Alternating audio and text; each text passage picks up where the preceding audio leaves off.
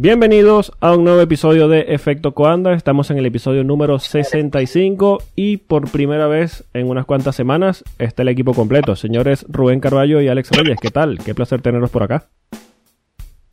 Muy buenas, por fin estamos juntos, es verdad, ya, estamos acostumbrando a la audiencia. Pero sí, ya por fin, y un placer escucharnos a los tres. Hello, buenos días, buenas tardes y buenas noches a todos los que nos acompañan en este episodio y en este podcast. Sí, estamos por fin completos después de ese somnífero que me tiró el Gran Premio de España, que probablemente me quedé una semana dormido, no sé qué pasó, sé que me desperté. De eso, estaba, eh, viendo las, estaba viendo las 500 millas en Indianápolis, por cierto, gran victoria de un nombre que resumbará en algún oído, Takuma Sato. El gran Takuma Sato. ¿Cómo se siente uno al despertarse del sueño de Odín y ver que gana Takuma Sato? Eh, pues, eh, eh, es más, me desperté y yo dije, ¿estoy en el mundo correcto? Debe ser una de las cosas más maravillosas What year is this, no? What year is this? No, debe ser una Pero cosa bueno, maravillosa. Y también hay que hacer mención, ya que hablamos un poquito de, de indie, a la grandísima carrera del puto amo, ¿no? Sí, tan grande que no se vio. Para el que no lo Se ha haya marcado visto, un en toda red. Sí, sí, para el que no lo haya visto y, y no haya seguido los resultados de la Indy, el puto amo, el gran Fernando Alonso, el mejor piloto de, de esta era y de este planeta y de la historia, eh, terminó la, la, la Indy 500 en vigésima primera posición, así que buena, bravo Fernando. Y doblado. Y doblado. GP2 Engine. GP2. En, en este caso es Clutch, eh, clutch GP2, ¿no? GP2 Sí, Clutch. Sí, sí, Exacto. básicamente. Eh, sobre todo cuando Honda acapara los primeros cuatro puestos en las 500. Sí, exactamente. Este año no han roto motor, no, no, le- no les eches en cara. Que este año los motores van bien. Ha sido por eso. Sí, pero este año no tenía Honda, este año tenía Chevrolet. Sí, sí. Por eso. A ver, la, la leyenda de Fernando de, de irse de un sitio y que gane es legendaria. Sí, es que ya la- los ejemplos sobran y de hecho, si él hubiese usado motor Honda, seguro algo le pasa. Por Por supuesto. Pero bueno. eh, Bueno, vamos a volver a la esperemos Fórmula el- Esperemos el retorno de Fernando el año que viene en el grandísimo Ren. No puedo. Eh, continúa, Polo, por favor. Ay, Fernando. Durante la semana, la FIA hizo público que finalmente los 10 equipos de la parrilla han firmado el famoso pacto de borrachos que se encarga de regular, perdón, eh, el pacto de la concordia, que se encarga de regular eh, un poco el reparto de premios y muchas otras cosas dentro de la Fórmula 1. Eh, este pacto es un acuerdo confidencial, entre comillas, entre los equipos y la Fórmula 1 que se encarga de definir en principio los premios que recibirá cada equipo dependiendo de la posición que consiga al final del campeonato. Eh, este acuerdo también define muchas otras cosas, eh, como los premios que reciben, bueno, no los premios, el dinero que reciben los equipos históricos, eh, que son Ferrari, McLaren y Williams. Y también se pudo saber que Ferrari mantendrá su derecho a veto por los próximos cinco años. Hay que recordar que el Pacto de la Concordia es 2021-2026. Hablando de este veto, para centrarnos acá y para que se entienda, voy a contar un poquito cómo Ferrari llegó a tener este poder dentro de la Fórmula 1. En los años 80 había un grupo de equipos británicos que eran todos motorizados por Ford Cosworth. Estos eran Lotus, Williams y McLaren. Por lo que compartían intereses bastante cercanos y en cuanto habían votaciones para definir cualquier cosa referente al campeonato, los tres equipos tenían el poder de inclinar la balanza a su favor gracias a esto. Eh, la FIA, para no perder a Ferrari en esta lucha de poder, hay que estar claro que Ferrari siempre ha sido Ferrari y siempre ha amenazado con salirse de la Fórmula 1. Eh, le concedió al equipo italiano un derecho a veto por si había una decisión que le afectara directamente en el acuerdo entre estos equipos ingleses. Pero bueno, ya han pasado 40 años, que viejos estamos, y Ferrari sigue exigiendo su derecho a veto en cualquier acuerdo de la Concordia. ¿Es necesario que mantengan el derecho a veto o Ferrari lo hace como pataleta? Tú, cuando tú hablas de, de, patal- eh, de, de derecho a veto, porque yo me, me imagino a Ferrari como el viejo peleando así por cualquier cosa en un, en un restaurante. Porque lo es. Eh, Exacto, o sea, como que yo, eh, eh, yo no quería esto de esa manera, yo quería que me lo hicieran de otra, o sea, señores, yo creo que estamos en el siglo XXI, creo que ya estamos lo suficientemente grandecitos como para tener alguien que tenga un poder de veto, porque aparte de eso, ya vamos a llegar a un momento de que todos los equipos se van a poner de acuerdo para mover hacia adelante el, el, el deporte y Ferrari, como no le interesa o no le importa o va en contra de sus principios, va a decir yo tengo derecho de veto y eso no se hace. Y si no importa el tiempo que gastaste, el dinero que gastaste, todo lo que hiciste, si Ferrari dice que no, se va para afuera. Sí. Yo, yo de este tema hay varias cosas que, que, quiero apuntar. Lo primero que, por supuesto, es innecesario este derecho de veto. Ya lo hemos hablado aquí varias veces, que la Fórmula 1 debería estar en una posición bastante mayor en la que está con respecto a Ferrari, en ese sentido de mano dura que tiene que tener, aprovechando además, ahora hubiera sido un buen momento, eh, que Ferrari está literalmente destruida. Sí. O sea, ahora mismo Ferrari eh, no estaba tampoco en posición de exigir nada. ¿Qué ha pasado durante los últimos meses? Que Ferrari ha, amenazado, ha hecho lo de siempre, amenazar con irse. Yo me imagino que a partir de ahora el proyecto ese de Hypercar, del Mundial de Resistencia y lo de irse a la IndyCar morirá hasta 2026. Ya no podemos olvidar de esos los cantos de sirena, porque ya están donde quieren estar, ya han mantenido el derecho a veto. Y nada, pero realmente es una mala noticia para la Fórmula 1, tanto esto como lo de mantener el, el eh, ese plus de dinero por ser equipo histórico y también para McLaren y para Williams. O sea, son dos malas noticias para la Fórmula 1. Al final lo del Pacto de la Concordia, si lo miramos bien, es vamos a tener lo mismo, pero con una negociación estúpida. Sí. Porque al final el estatus de la Fórmula 1 va a seguir siendo el mismo que ha sido en los últimos 30 años. Creo que lo único que, que, que puede traer este nuevo pacto de la concordia es que tendrá nueva nueva cabeza, porque según lo que se rumora es que Chase Carey se quiere quedar en los Estados Unidos, ya para los intereses de él la Fórmula 1 está en un punto donde él puede decir está salvo y ya me quiero dar un paso al costado y lo entendemos, el bigotón se cansó. Ahora, ¿cuántos años tiene Chase Carey al frente de la Fórmula 1? Le dejado, pero lo que pasa es que le ha dejado a su sucesor lo mismo que se encontró y le va a dejar el problema que tienen, que es un margen de maniobra escasísimo. Sí, eh, es complicado, sobre todo en, en esto de poder que sigue manteniendo Ferrari, un poco lo que dice Rubén, le falta un poco de mano dura a, a la FIA. También, no solo el hecho de que Ferrari esté de capa caída, sino el buen momento que tiene Mercedes actualmente. Sabemos lo que representa Ferrari para la Fórmula 1 históricamente. Eh, es un equipo eh, apasionado, un equipo que tiene muchísimos seguidores por detrás, pero ellos crearon esa, esa imagen, esa marca, a base de, aunque muy cortas, varias dinastías que marcaron dentro de la Fórmula 1, varias eras donde le fue bastante bien, ganaron campeonatos, y es lo que está haciendo eh, Mercedes ahora mismo. Yo creo que la Fórmula 1 debería tener la potestad o el poder de decirle a Ferrari, mira, esto es lo que yo te ofrezco, no hay ningún veto por allí, si no te gusta, ahí está la puerta. ¿Sabes el problema? Que no han, es lo que te has dicho, no lo han aprovechado con Mercedes. Se da una situación muy paradójica. Ya lo hemos hablado también varias veces. Mercedes no es un equipo al que la FIA le haya tosido en estos años. Sí. O sea, han sido eh, excepcionalmente blandos con ellos y les han dejado lo que han querido.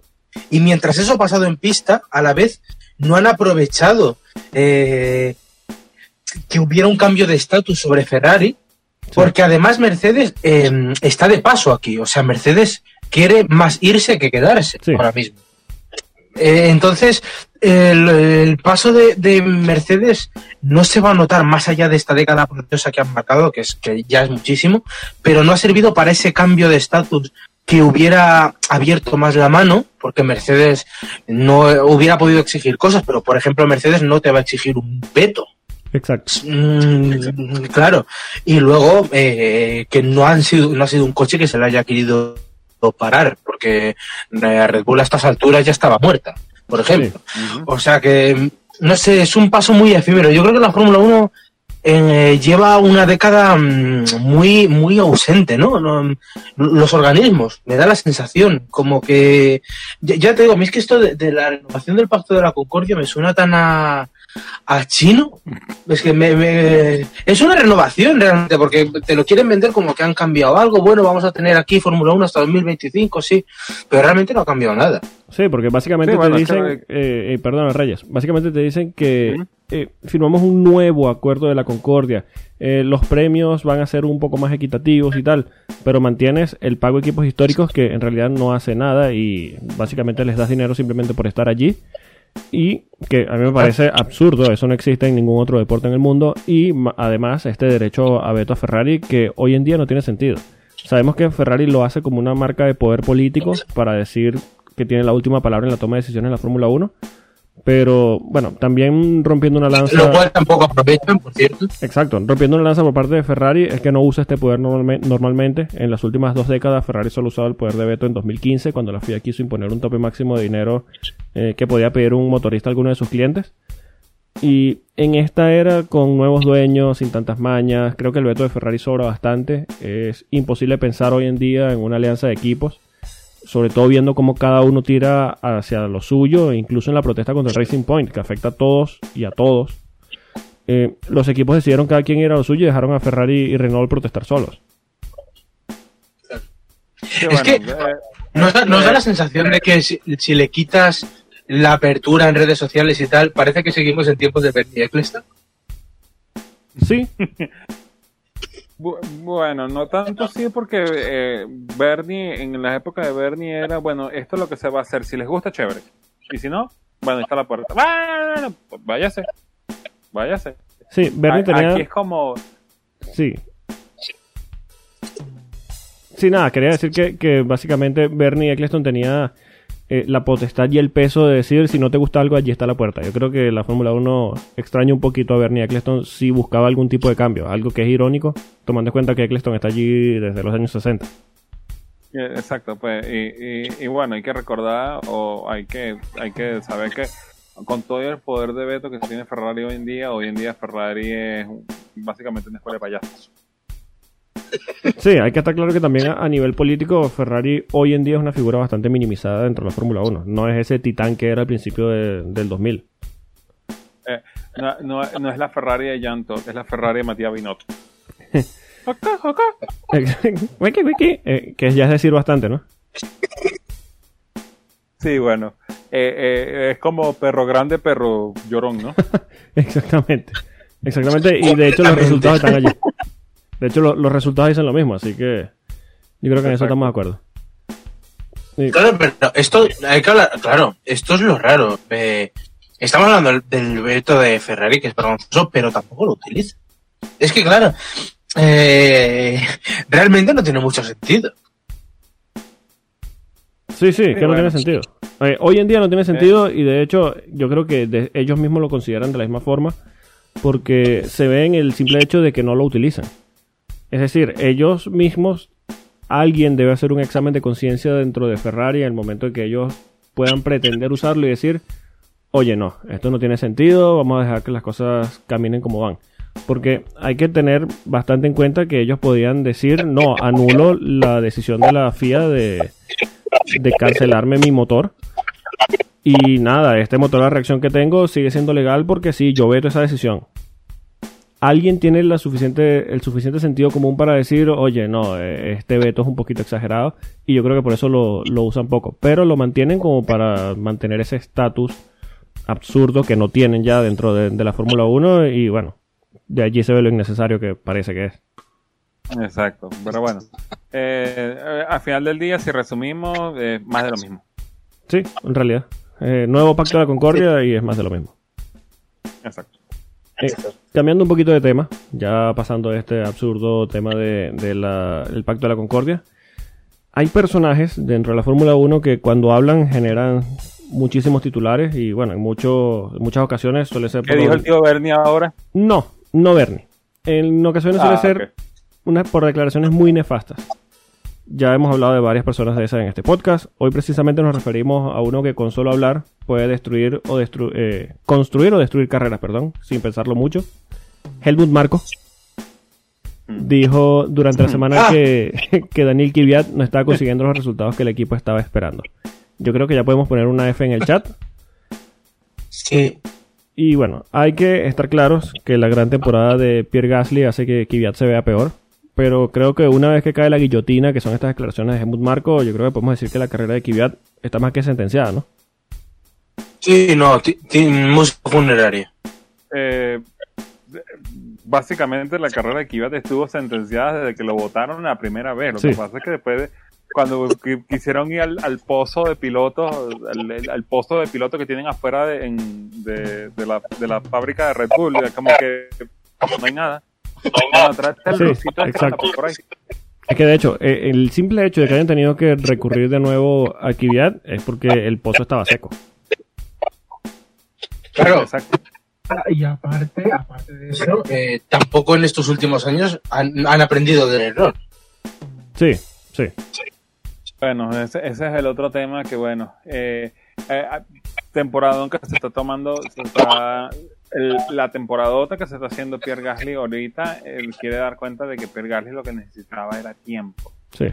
Tiempo que no le entregó Red Bull, tiempo que, eh, eh, que ahora, en el caso contrario, a Alexander Albón le está faltando tiempo, porque ya Alexander Albón le pusieron en la mira. Y cuando el señor Marco te pone en la mira, prepara para volverte a, a GP2. Sí. Digo, a, a, A Alfa Tauri. que es básicamente lo mismo. Y no descartemos que le pase lo mismo que a Gasly. Lo que pasa es que el, el caso de Albon es muy curioso porque pues, ya no es medio año, ya es un año. Sí, sí, ya es un año. Entonces, claro, ya queda peor. Eh, yo creo que ninguno de los tres podíamos esperar que estuviera tan bajo, ¿no? Sí, yo creo que no. O yo al menos no lo esperaba, sinceramente. Sí, hay que reconocer también que Kvyat tuvo un año 2019 bastante bueno y eso lo afianzó y le dio otro año en Red Bull, pero ahora tiene enfrente a un Gasly que eh, es buenísimo, que está sacando los resultados para el equipo y bueno, Kvyat simplemente no, no está dando resultados. Ahora, se sabía de sobra, eh, primero se seca el mar a que Kvyat volviera a subir a Red Bull. Pero visto lo visto con las declaraciones de Marco, creo que podemos afirmar ya que pronto habrá una vacante en Alfa Tauri.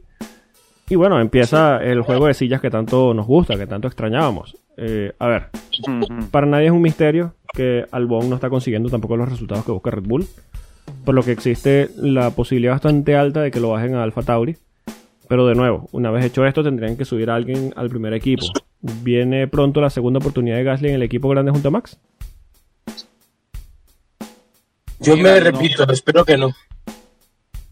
Nosotros lo dijimos ya en el pasado. Creo que lo mejor que le puede pasar a Pierre Gasly es que se salga de ese de, de, de esa atmósfera, porque él, él en Alfa Tauri se está divirtiendo. Realmente se nota en el trato con los ingenieros, en la forma como hace las cosas. Se está divirtiendo porque no tiene la presión.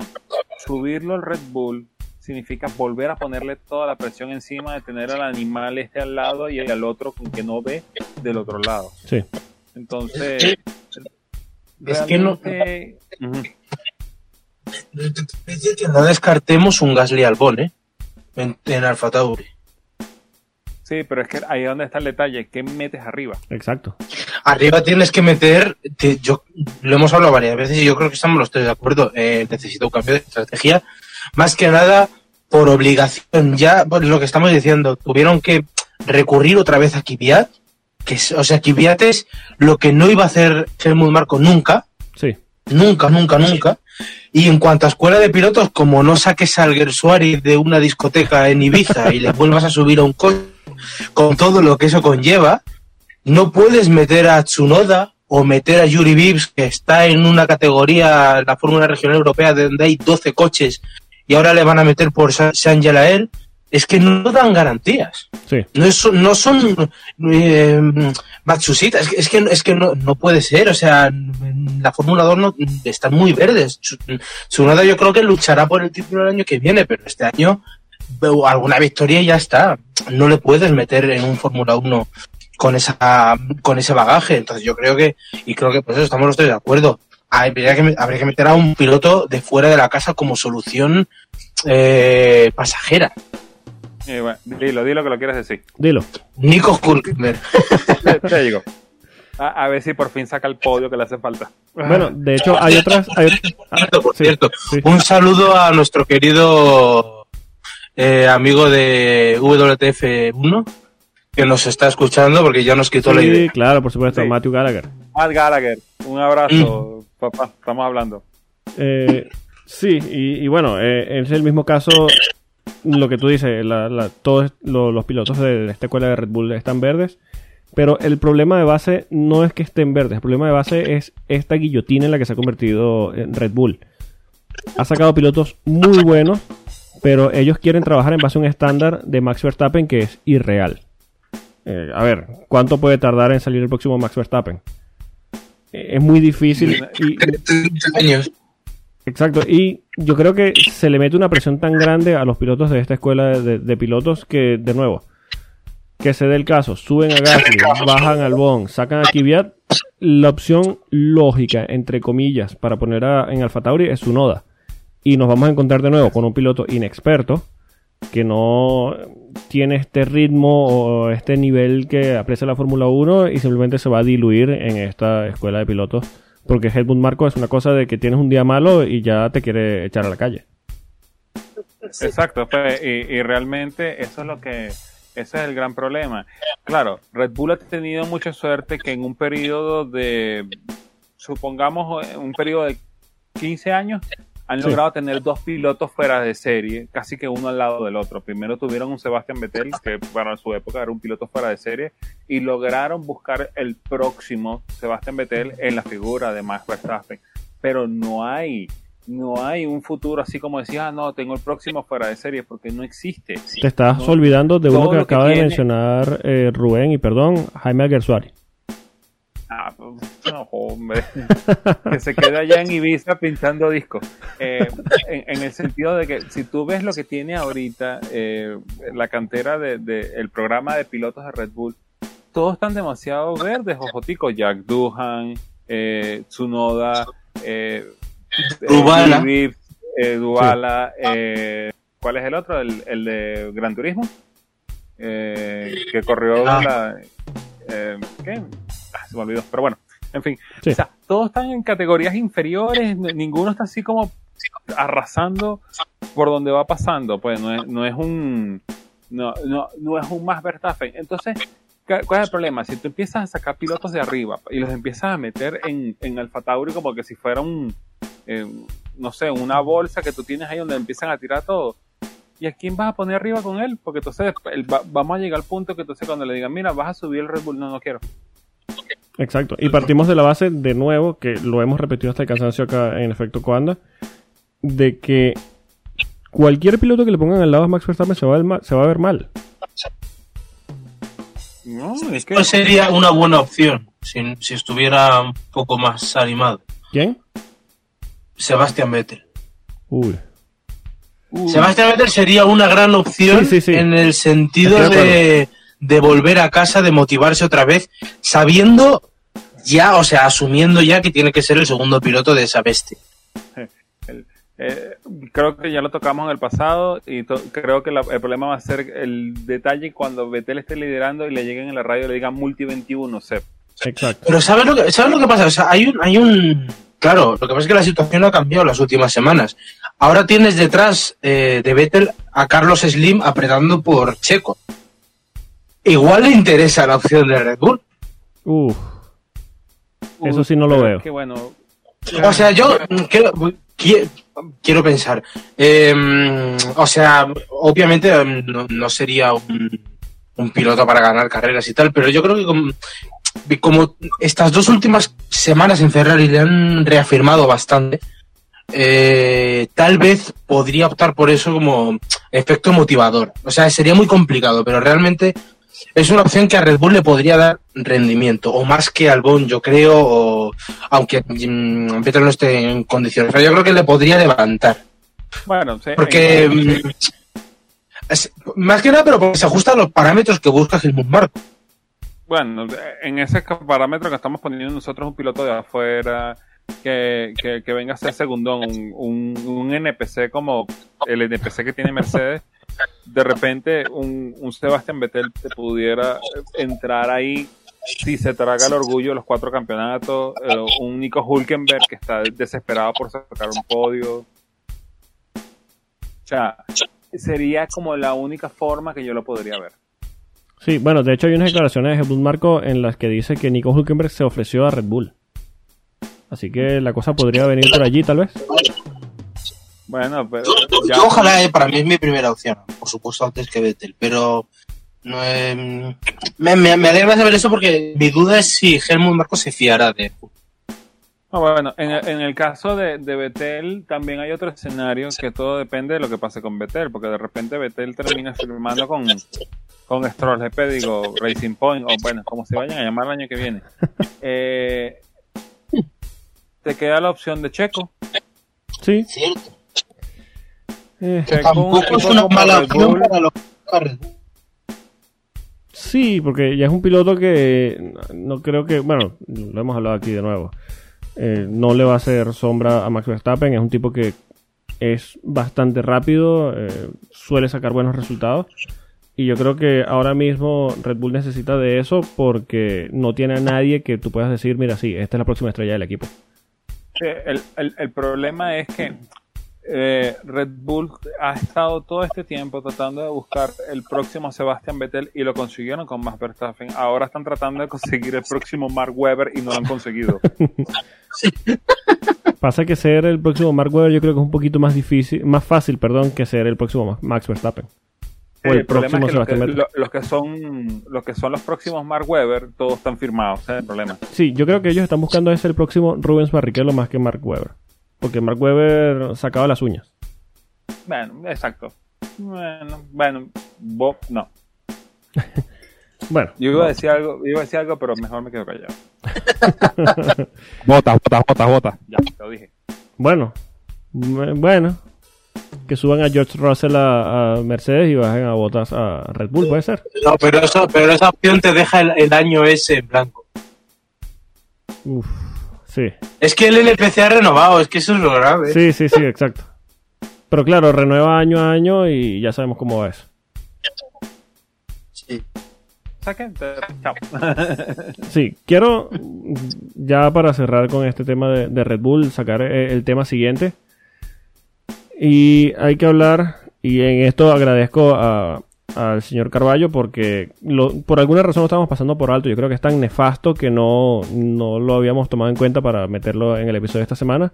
Pero hay que hablar definitivamente de estos datos de Amazon y la Fórmula 1, estos famosos F1 Insights.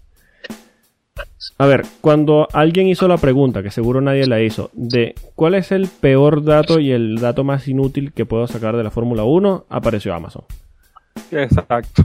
Eh, estos señores eh, se tomaron la desfachatez de sacar una lista de los pilotos más rápidos entre 1983 y 2019, basados en unos datos de cómo se desempeñó cada piloto contra su compañero, cómo ese compañero se desempeñó con otro compañero. Hicieron un algoritmo, en fin, no, no es importante. El importante, sí, el importante, lo importante es el resultado final, que es bastante nefasto. A ver, el piloto más rápido de la historia, según estos señores de Amazon, es Ayrton Senna. Después está Michael Schumacher en segunda posición. A 114 milésimas, ve tú a saber en qué monoplaza, ve tú a saber en qué pista, ve tú a saber bajo qué condiciones. en tercer lugar está Lewis Hamilton. Hay una curiosidad con Lewis Hamilton y es que el gráfico oficial tiene un cuadrado negro al lado de su nombre, como que estuviese photoshopeado la carrera. en, en, cuarta posición está Max Verstappen, en quinta posición Fernando Alonso por el quinto constitucional. Eh, uh -huh. Sexto está Nico Rosberg, estamos hablando históricamente. Séptimo Charles Leclerc. Y aquí es donde empieza lo, lo, lo curioso, ¿no? Ya lo de Rosberg, eh, Leclerc es como... Okay. Lo, lo, escúchame, lo de Rosberg delante de Leclerc Sí, no, bueno, a ver. A, Rosberg es campeón del mundo. Vamos, vamos a, a, darle un poquito de mano de allí, pero ajá. En octava posición, de los pilotos más rápidos de la historia desde 1983 hasta 2019. A ver, eh, los que tengan conocimiento de la Fórmula 1 tengan en, en, su mente la imagen de estos grandes campeones que han pasado desde la época de los 80 hasta ahora. En octava posición, Heikki Kovalainen. En novena posición, Jarno Trulli. Ambos por delante de Sebastián Vettel, que está en décima posición. No solo es. No, pero, no, pero no nos hemos fijado en un detalle. Copalainen está a dos décimas de Schumacher y a una de Hamilton. Sí, sí, sí, tremendo. Basados en absolutamente nada. Pero, ok, ya dijimos el top 10, de un décimo está Rubens Barrichello, ok, en fin. Estamos viendo, yo tengo el gráfico ahora mismo enfrente y hay cosas que no entiendo. Eh, bueno, no entiendo muchas Pa- cosas. pa- la- la- la- para que la audiencia lo entienda, no es que Polo tiene el gráfico de frente. Todos tenemos el gráfico de frente y todos tenemos el Y- y- Sí, sí, y nadie está entendiendo nada. ¿No, os pasa que cuando, cuando lo miráis veis algo nuevo? Que es Sí, sí. peor que lo anterior. Sí, precisamente. Exacto. En decimocuarta y decimaquinta posición están en este orden Carlos Sainz y Lando Norris. Y solo hay que bajar un poco para ver que Nigel Mansell es el vigésimo octavo. Román Grosjean es trigésimo primero por delante de Mika Hakkinen que es 38. Y Mika Hakkinen es apenas más rápido que Esteban Ocon. Sí. Ya va, ya va, ya va, espérate. bueno, recordemos, por cierto, se nos ha olvidado para mí el caso, el peor, porque has dicho muchas cosas malas, pero Alain Prost, cuatro títulos mundiales, pelear con Senna y te lo ponen vigésimo por Por de- detrás de Carlos Sainz, Y Giancarlo Fisichella. de Valtteri Bottas, de Jarno Trulli, de Fisichella. Dios, Eh, me- me- me- ahorita que estoy revolviendo el caso de que estás hablando de Carlos Sainz, ¿cuántas poles tiene Carlos Sainz? ninguna. ¿Cuántas poles tiene Lando Norris? Es que mira, Ya lo sabes. De nuevo, ya, ya yo lo había Ajá. dicho acá. Ajá, pe- perdona, Reyes, dime. Ajá. Ajá, este, entonces estoy viendo, no- no- ninguno de los dos tiene ninguna, pero están los dos por delante de Jenson Button, que tiene una cantidad de poles extraordinaria, campeón del mundo, o sea, what the fuck. ¿Tú me, No. qui- tú me quieres explicar? Y más allá de esto, el que está inmediatamente por encima de Mika Hakkinen es Olivier Panis. De, de verdad, el que está inmediatamente por encima de Juan Pablo Montoya, que es 45, es Daniel Kvyat. Y Daniel Kvyat está Bueno. por detrás de Antonio Giovinazzi. Ve- ve, Ya va, ya va, ya va, te tengo, Y, te y tengo mejor. Bianchi, Bianchi, espera, espera. Bianchi está 49 por detrás de Petro. Estamos diciendo, Por cierto, sí, Petrov y, y Damon Hill, que son los puestos 46 y 47, tienen, comparten el mismo tiempo, a 667 milésimas del tiempo de escena. es que mira, Tengo otra, ay, ay, es más, Sí, tengo otra mejor. Fíjate, aquí tengo a, en la posición número 27 está Kimi Raikkonen, el último campeón de Ferrari. Encima de él, Jack Villeneuve, el último campeón de Williams. Por No. encima, Gerard Berger, nuestro borracho favorito. Eh, después viene Heinz-Harald Frentzen, Nick Heifel. ¿Cuántos campeonatos del mundo tiene Nick Heifel? Adrián Sutil. What the fuck? ¿Qué les Adrián Sutil, es verdad. Está por delante de Nigel Mansell. Ay, Es que mira, tenemos a, a Román Grosjean en 31 primera posición, es el número 31. Y está por delante de pilotos como Mika Hakkinen, Nelson Piquet, Juan Pablo Montoya, Damon Hill. O sea, ¿de, de qué, de- qué- qué coño? Eh, pues, pero tú Eh, Mika Reyes, Hakkinen. ¿te imaginas, ¿te imaginas que echan esto un poquito más para atrás y meten a Gilles Villeneuve? Uf. Yo creo que no lo No, hicieron no, no. a propósito porque ya ahí empezarían las manifestaciones, los disturbios. No, no, es que vamos a empezar por el principio. En Mika Hakkinen, puesto 38 y tres puestos por encima del Kevin Magnussen. ¡Wow! Sí, sí, es que te- y eh, Kevin Magnussen. dos puestos por encima de Mika Hakkinen está Sergio Pérez. Pero estamos, pero estamos obviando todavía lo de arriba, porque ya lo hemos dicho, pero claro, todo esto está por detrás de Trulli por hacer una vuelta en Monza y Kovalainen ya me explicarán a mí por qué. Porque de verdad que lo de Kovalainen es... Bueno, siguiendo más o menos la idea que, que, que tiene, que dijo Rubén, fíjate que en el puesto 46 está Juan Pa- eh, Damon Hill, Montoya, eh, Nelson Piquet, tres veces campeón del mundo, Mika Hakkinen, dos veces campeón del mundo, y en el puesto 34 está Timo Glock.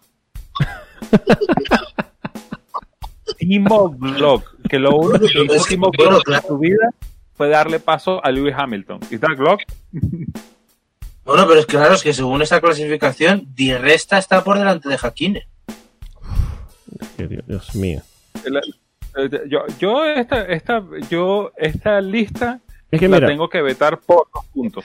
Sí. Uno, no aparece Narain Kartikeyan. sí, por favor. Y dos, no aparece Maravin Ragunathan. Entonces, what the fuck, a los chin, a los, a los Oh. indios, O Yuji no, no, no, vamos a dejarlo, vamos a dejarlo civil. Es que mira, sobre Nigel Mansell. Nigel Mansell.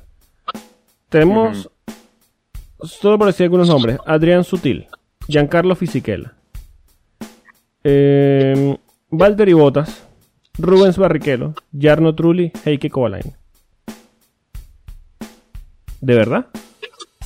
Es que claro, claro. A- a- además, eh, ¿no les da la pequeña sensación de que, la- de, de que esta, esta, esta lista de 50 pilotos no quedó como muy mm, eh, millennial? Sí, Sí, sí, muchísimo. bastante. Aquí han, has- han metido, o sea, lo de meter a Magnussen y Grosjean, ¿de qué? ¿De qué? O sea, por favor. Es que mira, Es más, Ralf sí, Schumacher sí, está por sí. encima de Mika Hakkinen. Es más, si, si vamos a, a- a- a- a lo que realmente tenemos que ir, los 20 pilotos que tiene la categoría actualmente, todos están en esta lista. Sí, Ah, claro. búsquelo. Sí, sí, sí. Sí, sí, sí, sí. Reyes, Ese un- es el problema. un detalle aquí también. Eh, en el puesto 39 y 40 están Esteban Ocon y Nelson Piquet con el mismo tiempo. Es decir, Esteban Ocon es igual de rápido que Nelson Piquet. Ya va, ¿qué te pasa? Esteban Ocon es 12, es 12 Si te décimas. vas al delta de tiempo es mucho peor, porque según esto, Carlos Sainz es casi una décima más rápido que Nigel Mansell. No, esto es tremendo. Esto. Ah, pero, bueno, se- se- vamos, por los- vamos por el tiempo delta. Tú estás diciendo de que Ocon y Piquet comparten el mismo tiempo delta, pero está a 12 milésimas más, es más rápido, es más lento que Mika Hakkinen. Sí, sí. Esteban Ocon. Señores, vamos a hacer una cosa. El señor Polo va a colgar esta lista en, Sí. la, en las redes sociales del, del, del, del- del podcast y queremos escuchar cuáles son sus opiniones, buenas y malas. de Necesito, verdad, necesito que por favor. Sí, necesito que por favor nos ayuden a, a de- a hablar sobre esto porque es que no, no tiene nombre lo que se ve aquí, no tiene ningún tipo de sentido. Se ha hablado mucho, pero honestamente lo deja uno sin palabras porque es que no tiene ningún tipo de sentido. Ellos mm, hicieron un algoritmo y se sintieron lo, sufic- lo suficientemente seguros para publicar esto. Polo. Polo. No, fue, no hicieron ningún Pero confiamos, pero, lo- o sea, confirmamos que nadie, o sea, nadie tiene idea de Fórmula 1 allí, o quien la tiene está encadenada y amordazada.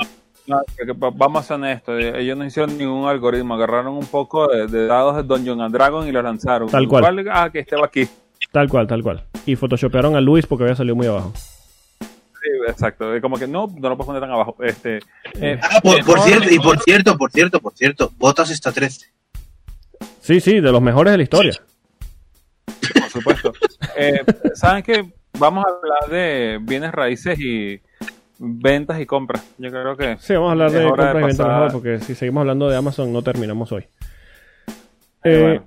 El equipo Williams anunció que fue adquirido por el grupo estadounidense Dorilton Capital, lo que asegura que el equipo tenga financiación bastante clara y abundante por los próximos años. Eh, el grupo americano dice que mantendrá el nombre, la sede, los empleados y básicamente toda la base de operaciones se mantendrá como hasta ahora lo tiene el equipo Williams. Mm, ¿Cómo lo vemos? Eh, es el fin de la era de los garajistas clásicos de la Fórmula 1. Eh, por cierto, el- las declaraciones que dio Claire Williams para la segunda temporada de Drive to Survive. Uy. Qué mal, enveje- qué mal envejecido, sí. Sí, para la quien no lo haya visto o no lo recuerde, hay que decir que Claire Williams dijo, y abro comillas, sobre mi cadáver, ¿venderé Williams o pasaré a ser un equipo B? Cierro comillas. Que- Que poco le duró bueno. la, la- la declaración, ¿no? Que, que segura se veía en ese momento. bueno, bueno, bueno. Eh, claro, hay que entenderlo desde el punto de vista de, de William. Pues bueno, esto lo que es realmente es una inyección de dinero a, a- a lo que queda de, de- del proyecto. Eh, realmente eh, me parece acertada la decisión del consorcio de trabajar con la gente que ya está interna, porque traerte gente de nueva en, a mitad de temporada a ver para dónde vamos, para dónde quedamos. Este, hay otras preguntas que hay que hacer, porque por ejemplo, Toto Wolf tiene 15% del share de acciones de, de William. Hay otro que tiene el 10%. Entonces este consorcio también le compró eso, también le compró aquello. Entonces eh, son, son esas preguntas y respuestas que uno vamos a ir eh, sabiendo con el paso del tiempo. Pero eh, realmente yo pienso que aunque es el fin de los garajistas, yo pienso que es, el, es, el, eh, es la muerte del último equipo independiente. Sí. Porque ahora eh, realmente no queda un equipo británico. Todos los equipos que tienen bandera británica, todos tienen financiamiento externo. Bahrain, Estados Unidos, eh, Canadá, etcétera, etcétera, etcétera, etcétera.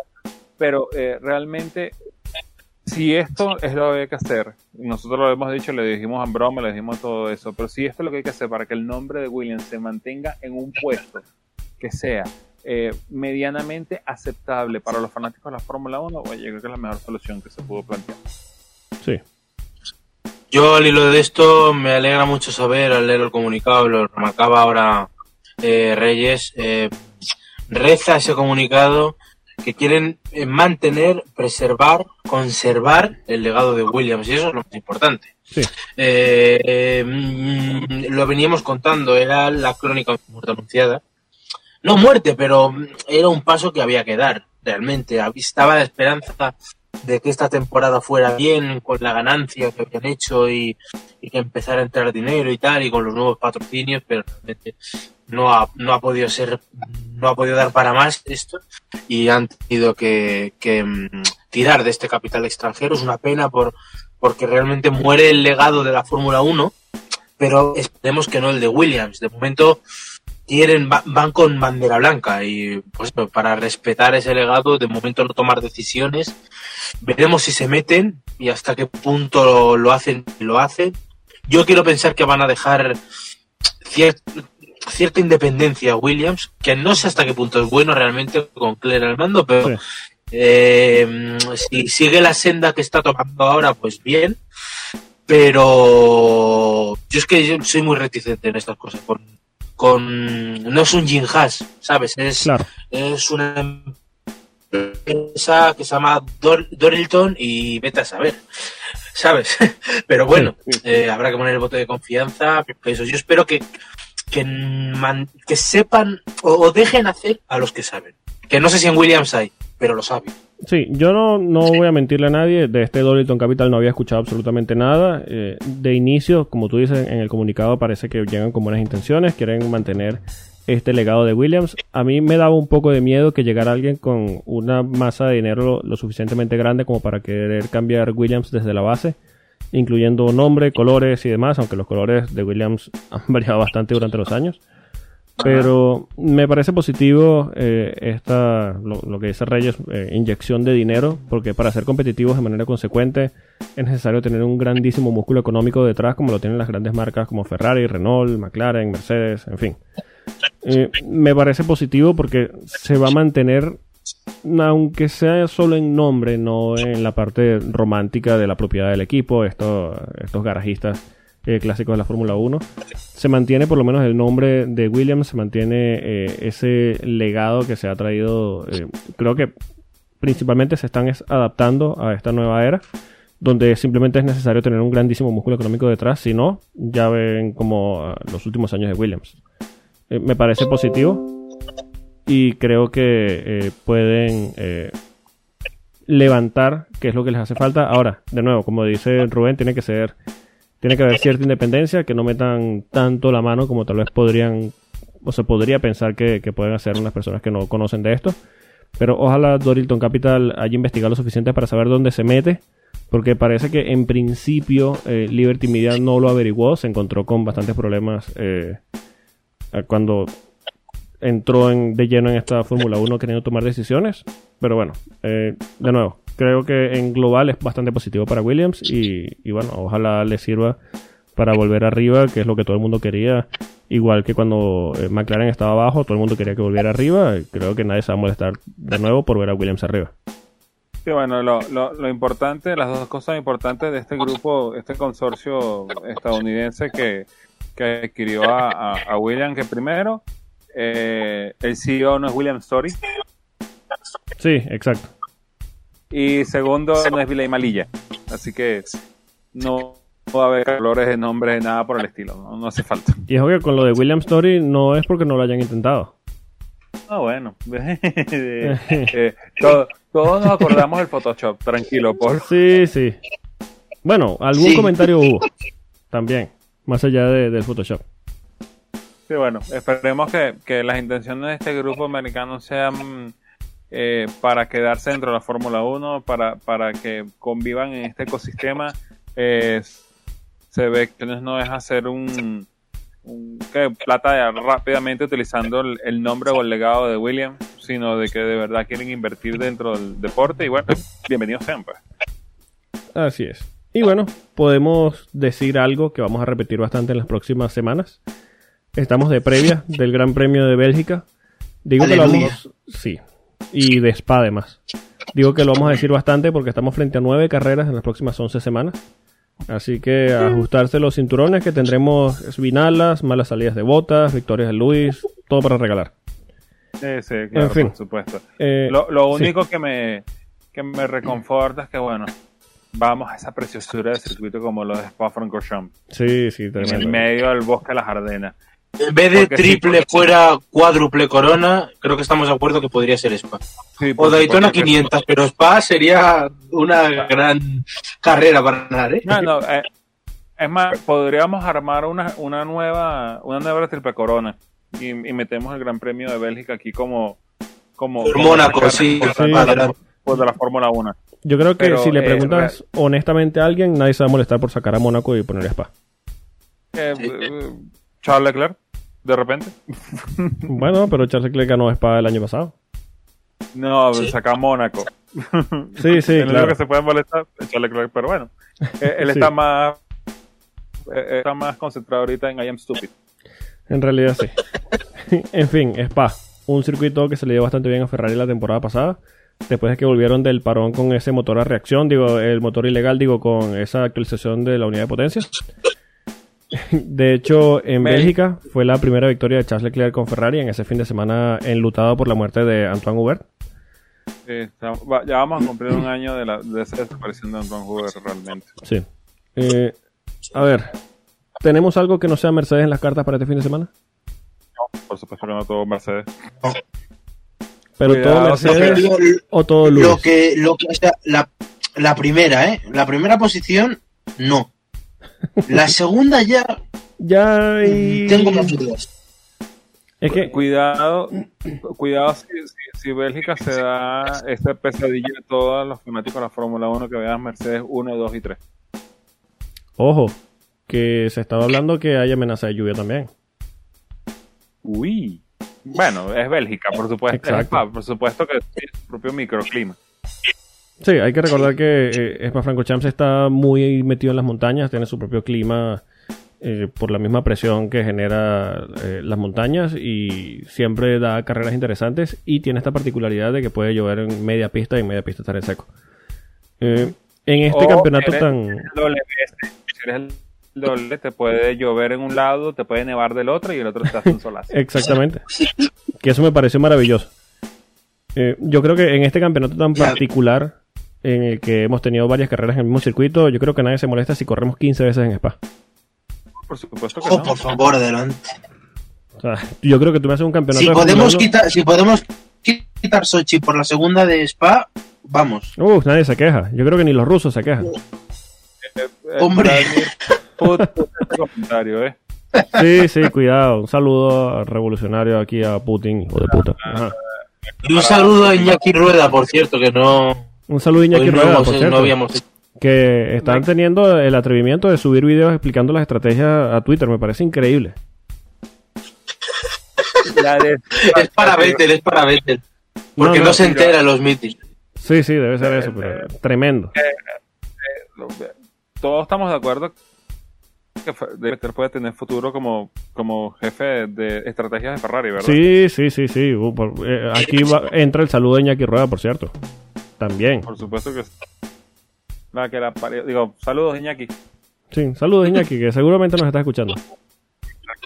Bueno, tuvimos una semana de descanso. ¿Llegará Ferrari con una unidad de potencia cedida por los buenos amigos de Lockheed Martin que debía ser utilizado en un caza F-35 o seguirá con la peor unidad de potencia de la parrilla? Seguirá con la peor unidad de potencia de la parrilla. Es que el, el problema ya no es la unidad de potencia. la- la- la- el problema es la unidad de potencia. Y el chasis. Y los ingenieros. Y las estrategias. Cuando, cuando tu piloto estrella tiene que hacer la estrategia, te das cuenta de que el equipo está en problema. Entonces, eso no es un equipo Fórmula 1, eso es un- una escuela de payasos. Sí, sí, exactamente. Oye, pero ¿creéis que este fin de semana, yo creo que la pregunta tendría que ir más por ahí, ¿creéis que le harán una estrategia a Vettel? ¿O le dejarán otra vez en plan tu sal y en plan morituri te salutan? Es que eh, el problema es que Ferrari prepara estrategia para Vettel. Yo creo que la pregunta debería empezar por allí. Claro, yo creo que no, veo o sea, yo carrera creo que tras le, le carrera. mandan a morir, en plan nave César y adelante, o sea, Yo lo veo de carrera tras carrera haciendo su propia estrategia en pista. sí, sí, sí, sí. Bueno, eh, la- las comunicaciones de Radio de Barcelona te lo dan todo a demostrar. Sí, sí, tal cual. Sí, como, Empuja por tres vueltas. Ok, eh, ¿tú crees que tal aguanta? ¿Y por qué coño me mandan a empujar? Sí, eh, eh, es inentendible, es inentendible y bueno. Ya lo veremos, Ah, ojalá bueno. lo veamos dentro de, de la Fórmula 1 cuando decida irse, que honestamente no lo veo. Yo creo que él se va de la Fórmula 1 y no vamos a saber más nada de él, pero bueno. Talento Bueno, tiene, de eh. sobra. Bueno, creo que llegamos a la parte divertida de esto. Así es. Paul, vuelta rápida y victoria, señor Reyes. Ah, eh, Pole. Qué animado. Sí, sí, es que bueno, ya, ya después que hemos visto toda la, toda la temporada, hay, ¿se puede votar algo distinto? Eh, bueno, sí, sí. No, tú vota por quien quieras. Por eso, entonces para mí, por-. Nicolás la vuelta rápida se la doy a George Russell y un 1-2 de Williams. Uy, qué bueno. Señor Carballo. Amazon gana la carrera. Eh, pues yo ya en serio eh, y no estoy borracho. eh, victoria, bueno, la, pole de Hamilton, por supuesto. Sí. La vuelta rápida de Hamilton también en carrera. Bueno, no, mira, no. La vuelta rápida va a ser de Verstappen porque creo que va a ser segundo. Victoria de Hamilton, tercero botas. Muy bien. Yo digo que la, pole position va a ser para Valtteri Bottas. La vuelta rápida creo que va a ser de Valtteri Bottas porque la va a cagar en carrera y va a tener un pit stop gratis para buscar la vuelta rápida al final. Y, Y, la se la va a victoria, quitar Hamilton. eh, posiblemente. Y la victoria va a ser para Max Verstappen, segundo Lewis Hamilton, tercero Bottas. ¡Oh, oh, oh, oh, oh! ¡Ojo! Ojo. Y yo creía que me la estaba jugando mucho con el segundo. Por Dios. Pero bueno, Ah, ojalá tengamos eso y tengamos lluvia y tengamos a Latifi en los puntos. Spoiler, no va a llover. No va a llover, no va a haber safety car, va a ser un paseo y ya está. Ya vimos el Gran Premio de España, algo así. Es que ya va, tú me dijiste una cosa bastante interesante. Tú dices que esperas que llueva y que la Tiffy termine en los puntos, ¿verdad? Sí, sí, por supuesto. Que mate George Russell de una vez. Porque, coño. Sí, Latifi suma Vale. puntos antes que él y ya, mira, dedícate. Bueno, hay que recordar que George Russell es el campeón del mundo de estos not GP eh, que se inventaron durante la pandemia. Eh, eh, por eso, pero, pero entonces imagínate. eh, es mucho más rápido que, eh, que Robert Kubica y Kubica le saca el punto. Es más rápido que Latifi y Latifi le saca el punto. No vale, que se vaya a suicidar. Sí, sí, no, no, cuidado, aquí no apoyamos nada de eso. Ojo. No, no, no. Peor que, pe- pe- peor que Hulkenberg, ¿eh? Sí, Sí, bueno, que sí. se vaya a dedicar a, a- a correr en virtual. Exacto. Pueden seguir al señor Alex Reyes en Twitter en arroba Ethan Gilles, al señor Rubén Carballo en arroba Rubén Piso DXT. A nosotros nos pueden seguir en arroba Efecto Coanda, pueden escucharnos y suscribirse al podcast en Spotify, Apple Podcast, Anchor, Google Podcast y en todas las plataformas existentes. Y bueno, señores, gracias por acompañarme en otro episodio de Efecto Coanda. Nada, un placer y que pase a la carrera a la que nos tiene acostumbrados. Que así sea. Bueno, ya, ya estamos en la rec de la fórmula de la temporada de la Fórmula 1. Así, eh, nótese el uso de comillas. Vamos a tener nueve carreras en 11 semanas, sobre todo ese hermoso gran premio de la Toscana, de Ferrari, de Mille, de no sé qué vaina, que va a ganar Mercedes. Del espagueti. Ajá. Que va a ganar Mercedes, pero bueno. Eh, abróchense los cinturones porque van a venir nueve semanas que van a ser de puro vértigo. Bueno, eso si eres fanático de, de Mercedes. Si no, bueno, ya saben lo que viene. Sí, yo creo que el vértigo está del tercer puesto para atrás. Bueno, nos escuchamos la semana que viene. Adiós. Adiós.